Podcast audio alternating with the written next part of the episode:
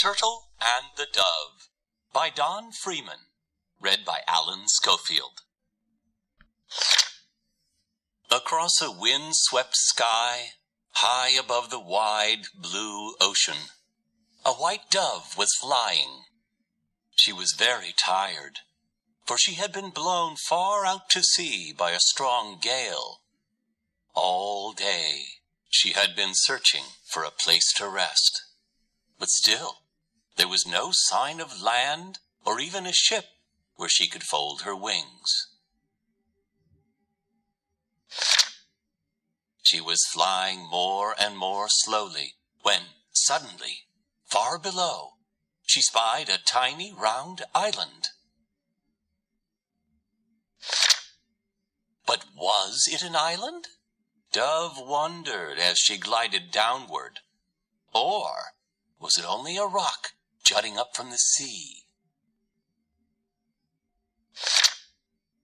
Whatever it was, she knew she must alight to rest her weary wings.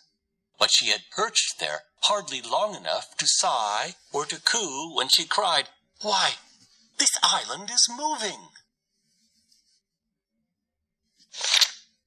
She began to peck just as any excited bird would do. Were you knocking? asked a gurgly voice, and a turtle lifted his drowsy head up out of the water. Oh, I beg your pardon, sir, said Dove, all aflutter. I thought you were a rock. A rock, said Turtle. Can't you tell by my weathered shell that I'm a well-seasoned traveler? I should have known, Turtle Dove shyly. Maybe you'd rather I'd leave you alone.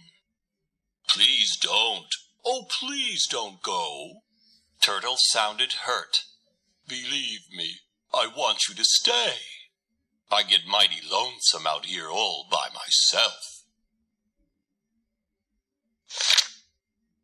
So Dove stayed, perched on Turtle's shell and she and Turtle got along very well. He told her about his travels in various parts of the world, and about how he yearned now to return home. Dove cooed that she knew little of the world, and yet she too wished to find a peaceful place where she could settle. As they were chatting, dark clouds began to cover the sun and the loud rumbling of thunder filled the air. I'm sorry to interrupt our visit, the turtle said abruptly, but I think we're in for a storm.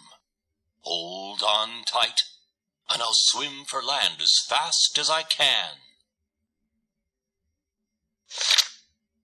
The waves began to heave and churn, turning poor turtle around in circles. Dove, alas, simply could not keep her footing on his slippery back. There was no time for fond farewells. Turtle suddenly disappeared down under the swells. And up into the thick black rain clouds Dove flew, higher and higher. Until she came to where the sun was shining through. All was bright and warm and clear sky again, and as she sailed along searching for land, Dove thought of her turtle friend far below and all alone. A blazing sunset she winged her way.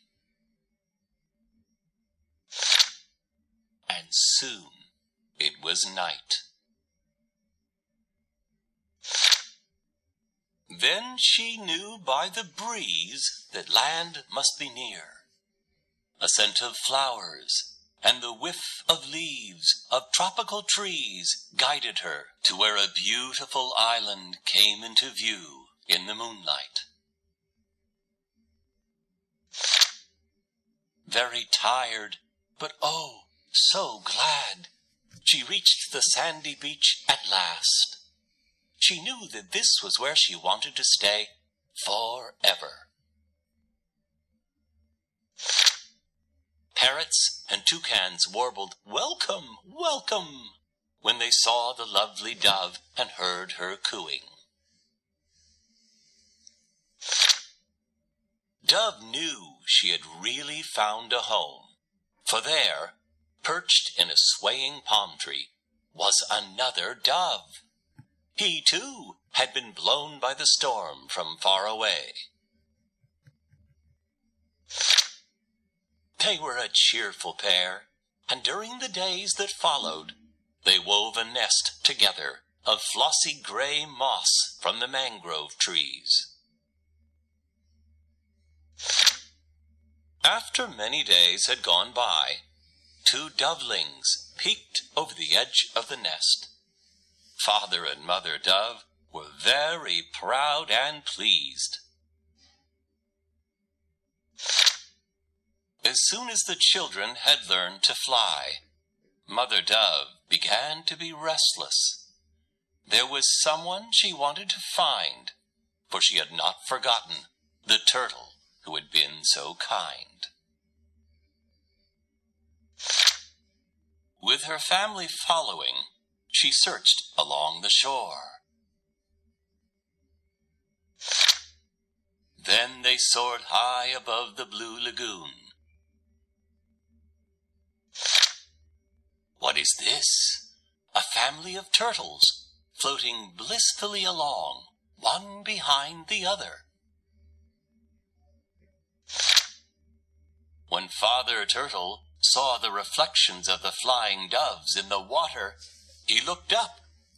Well, well, he chortled, if it isn't my friend Dove, and I do believe she has a family too.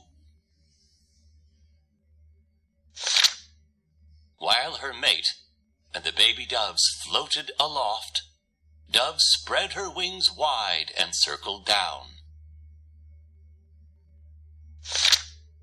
And made a happy landing. Come, dove, said Turtle at once. Come and meet my family. What a fine meeting it was!